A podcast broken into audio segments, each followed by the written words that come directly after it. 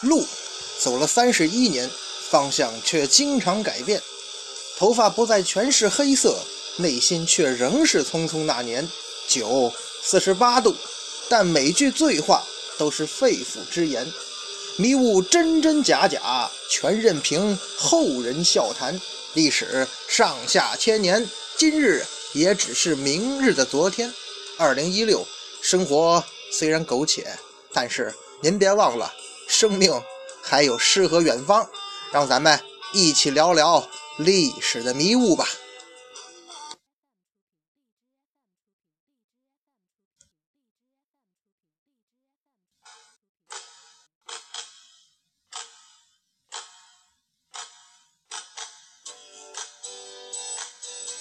一壶浊酒论古今，笑谈历史风云。各位好，欢迎收听文昌书馆为您出品的节目，我是主播君南，漫谈三国人物。今天咱们接着聊刘备。上一回啊，咱们说到这个刘备呀，呃，经过一番准备，决定要对东吴动手了。这个时候呢，他手下有人赞成，也有人反对，就是劝谏他嘛。其中啊，赵云呢。就对刘备啊提出了这个阻止。赵云的理由是什么呢？国贼啊是曹操，窃汉的是曹丕，就他们那边。你现在去打东吴呢，就是说，呃，有点那个举重，呃，就是轻重不分的那意思。然后呢，末了跟大家伙说一个什么事儿呢？就是说我个人认为啊，赵云的这个劝谏呢，要么是他情商不行，要么是他装糊涂。为什么话这么说呢？首先，赵云呢，他这个劝谏是比较失败的啊。咱们从咱们的实际生活经验来说呀，往往您要是用这大道理去劝一个人，那结果可能是最失败的一种方法，不会有什么任何效果的。不知道各位有没有同感呢？劝人的时候，您讲那种大道理，那基本上起不到什么正面作用，就是拿大道理去劝你，估计你也听不进去，对不对？如果说啊，按照赵云的话，曹魏是敌人，是国贼，那孙权和东吴算什么呢？那魏国我刘备就不想打吗？关键是我说赵云呢，咱有本事打得下来吗？对不对？现在是什么情况啊？他东吴抄了刘备的老家，杀了刘备的兄弟，嘿，这不是敌人是什么呀？其实啊，咱们打个比较那个通俗的比方哈。这就好比啊，有几家黑社会在火拼，其中一位呢，老大被偷袭，还抄了家，家人呢还被杀了。于是这个老大肯定要去报仇啊。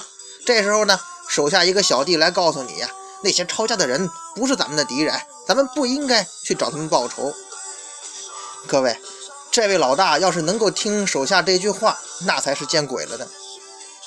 其实啊，这个劝人的技巧啊，后来呀。这个刘备兵败了嘛，诸葛亮也经常也感叹一句话嘛，就是说法孝之若在，则能治主上，令不东行。就是说呀，要是法正啊他还活着，有他那个人去劝阻刘备，也许刘备就不会去那个讨伐东吴了。那就算是去了呢，如果能有像法正这样的人跟他一同出征，在身边出谋划策，也不至于会有后来夷陵之战的惨败。其实啊，咱们从这句话啊。从这个层面可以说明啊，法正的智谋啊，以及这个刘备对这个人的重视。实际上啊，法正这人他劝人的技巧是非常高的。虽然说法正这个人可能个人品质上有差了点，但是咱不得不承认他是个人才。话说当年刘备啊，这个跟曹操激战，有一次战斗不利啊，应该退兵了。结果刘备是杀的火起，就是不走。众人相劝，刘备是在气头上。刘备这个人，咱们也讲过哈，他实际的性格可不是《三国演义》中那种人，他是一个标准的黑社会老大呀。老大正在气头上，他当然杀得兴起，不想走啊，谁的话都不听。这个时候呢，四周是箭如雨下，情况非常危急啊。人家法正用了什么办法劝人呢？人家反其道而行之，他呢反而出阵是迎剑而上。哎，那既然老大你说打，那咱冲呗。这下轮到刘备，他着急了，哎，大喊：“孝之必剑！”那意思，兄弟躲开呀，有剑。法正怎么说的呀？“民公亲当矢石，况小人乎？”那意思老大你都要亲自上阵拼命了，何况我这种手下呢？这句话一说呀，刘备清醒了，马上来了一句啊：“小侄吾与汝俱去，立刻退走。”那意思行了，兄弟，我明白了，咱赶紧撤。看看，这就是劝人的技巧啊，各位。当然了，赵云虽然说劝人的功夫差了点哈，可是呢，赵云这个人他没有功劳也有苦劳啊。那老兄弟说这话嘛，就算刘备心里不高兴，他也不会说在当时跟他计较，对吧？而还有上书劝谏的呢，刘备就更一概不听了。比方说这个广汉人秦密上书说呀，根据天象啊，此次出师一定不利啊。嘿，小子，你拿天象来吓唬人，这个最不吉利了。我兄弟老兄弟赵云，我不好意思弄他，你小子我还不敢弄你吗？于是刘备大怒，将其打入大牢。那这么一来，世界清静了，刘备的大军那也该准备出发了。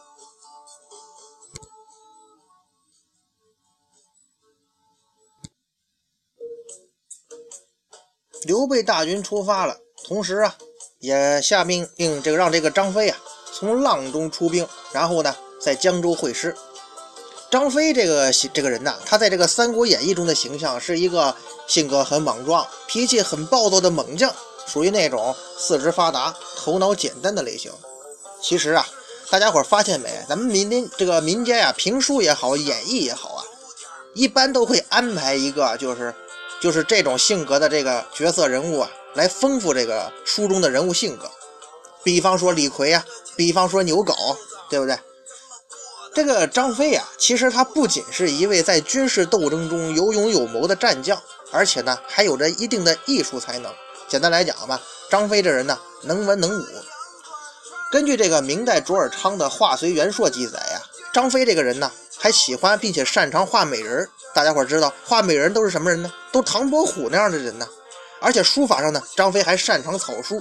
至今呢，在这个川蜀一带还留有这个张飞的，就是他的那个书法的遗迹。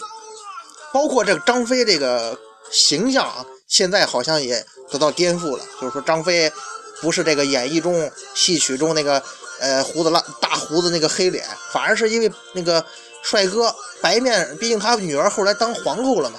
大家伙想想啊。张飞有没有可能是这么一个形象？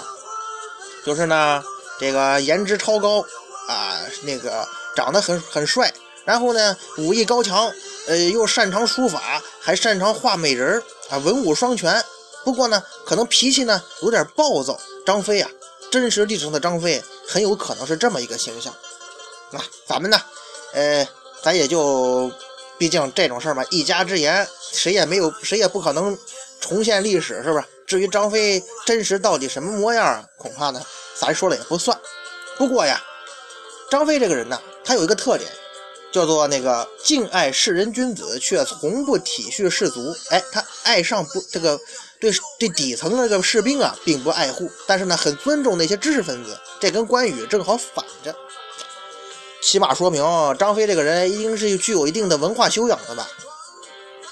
而且呢，因为这个毛病啊，刘备就经常告诫张飞，说你经常鞭打下属，但之后呢，还让被你揍这些人在你左右侍奉你，这可是取货之道啊！咱不得不说呀，人刘备就是当老大的材料，这个这一点你说这一看就是是吧？这个心机颇重的老大嘛你。而且呢，张飞最后的结局啊，也是不幸被刘备给言中了。张飞临出兵之前呢，被他麾下的战将啊。范将张达谋杀了，哎，并且把张飞的首级，那个带着他张飞的首级啊，投奔东吴去了。张飞军营都督就送表给这个刘备啊，刘备呢听闻之后呢，就感叹道啊：“亦非死矣。”史书中的记载很简单，但是如果你是刘备，你可以想象当时的心情啊。就算张飞不是你刘备的结拜兄弟，但是。一同创业这么多年的忠实属下，那是肯定的，是吧？真实历史上，这么个左膀右臂，你说前头关羽死了，这会儿张飞又死了，哎呀，说实在的，刘备这时候受到的打击也真是不轻啊。之前呢，在演义中也好啊，或者说民间传说中也好啊，有一个关于张飞啊催造这个白衣白甲的传说。大体情节是什么呢？因为张飞啊要出兵嘛，给关羽报仇，所以。就令这个全军穿白挂孝嘛，就让这个手下范强、张达呀准备白衣白甲。可是三天呢，这这这俩人觉得吧，你说做这么多白衣白甲，那将军你给宽限几天吧。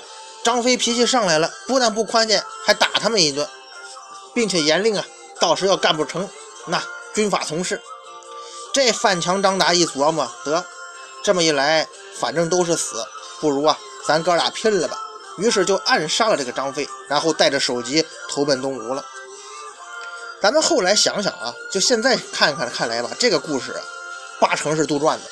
为什么呢？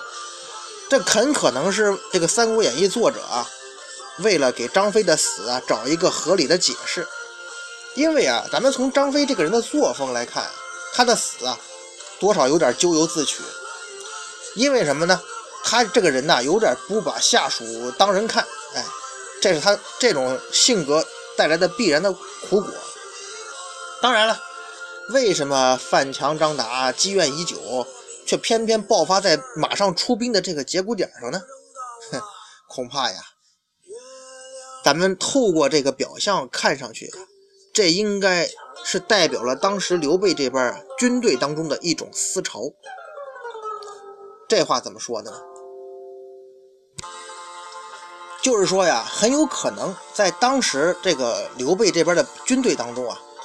这个官兵，他们很多人都不看好刘备这次东征能够取得好结果，所以呢，作为范强、张达来讲啊，可以借着这个机会，让他们看到了摆脱这个魔鬼上司，那至少咱放手一搏嘛，怎么着都是个死，还是有成功的希望的呀。而且呢，最终这两人也确实成功了。《三国演义》里写啊，刘备虽然夷陵之战失败了，但是之前呢，成功的也给张飞报了仇啊。因为东吴为了求和，把这个张飞的首级和范强、张达两个人交给了个刘备这边求和嘛。然后那个张飞的儿子张苞啊，就自仗利刃，将这个范强、张达呀是万剐凌迟了，祭父之灵。这一段呢也是杜撰的。其实啊，就像《三国演义》中关羽显灵弄死这个吕蒙一样啊，毕竟啊，《三国演义》这本书它是站在这个蜀汉的立场上尊刘一曹嘛。站在这个桃园三结义的立场上，他要给主人公的死做一个怎么讲，让咱们读者少一点悲伤的小说创作手法吧。那回到刘备这里，他临阵损失了大将，也给刘备的东征之行算是蒙上了一层阴影啊。真实历史上的范强、张达，并没有说作为这个求和的工具被东吴交还给蜀汉。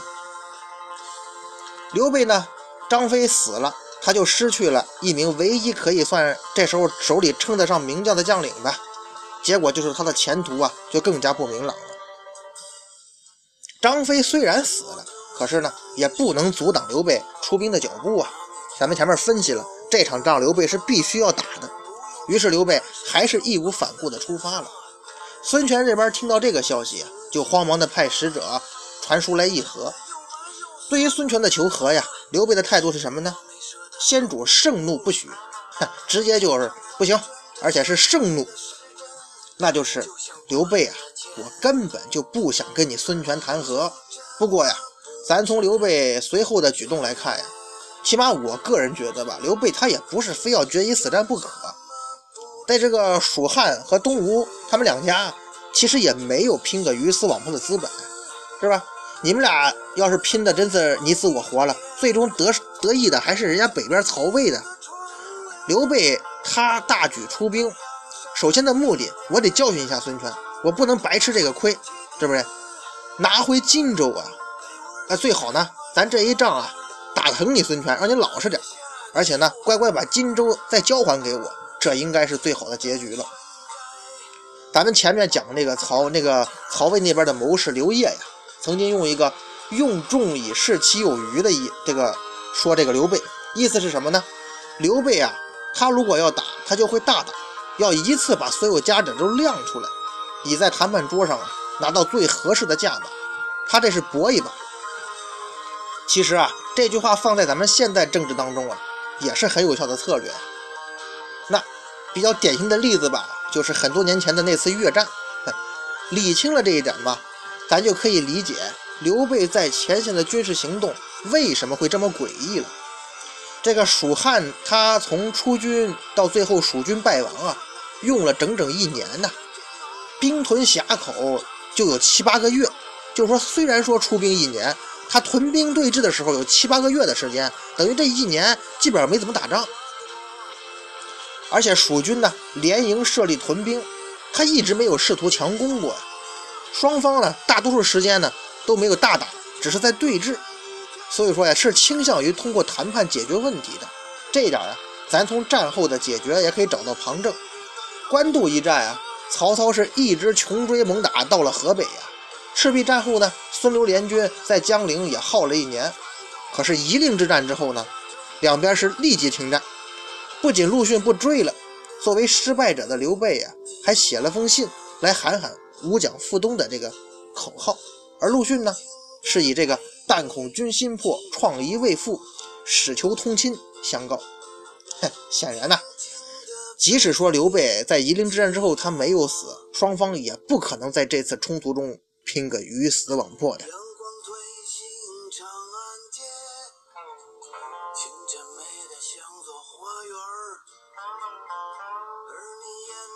那那有人就说了，既然是这样的话，那刘备为什么他一开始不同意孙权的？求和要求呢？我个人觉得吧，他可能主要是认为啊，孙权并没有做任何的让步啊，你却希望我退兵，这种求和方式，那就把刘备给激怒了。其实啊，对于孙权这个求和书的内容啊，史书上还真没有记载。不过呢，咱们可以从一些史料中啊，侧面看到一些端倪。比方说《三国志·诸葛瑾传》曾经记载呀，刘备东伐吴，这个吴王求和，瑾与备简曰：“闻其鼓来至白帝，或恐一臣以吴王擒取此州，危害关羽，怨深祸大，不易达和。此用心于小，为留意于大王也。是为陛下论其轻重及其大小。”巨婴筹集，谁当先后？洛神此术，易于反掌。诸葛瑾这话什么意思吧？咱直接告诉大家伙哈，他这段话呀，虽然是诸葛瑾表达的，实际上应该是代表了这个孙权的意思，因为是诸葛瑾给刘备的信嘛。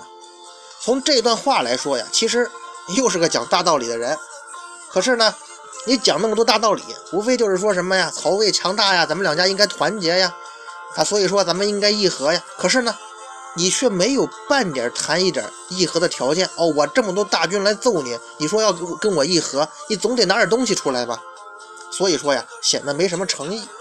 所以这个裴松之的注啊，曾经讥讽这段话是废词之章。而且诸葛瑾劝人呢，咱们说跟赵云一样，拿大道理劝人啊，各位真的是行不通的。不知道，所以说各位在生活当中啊，也要多加注意。很多时候，如果你想劝人呢，直接。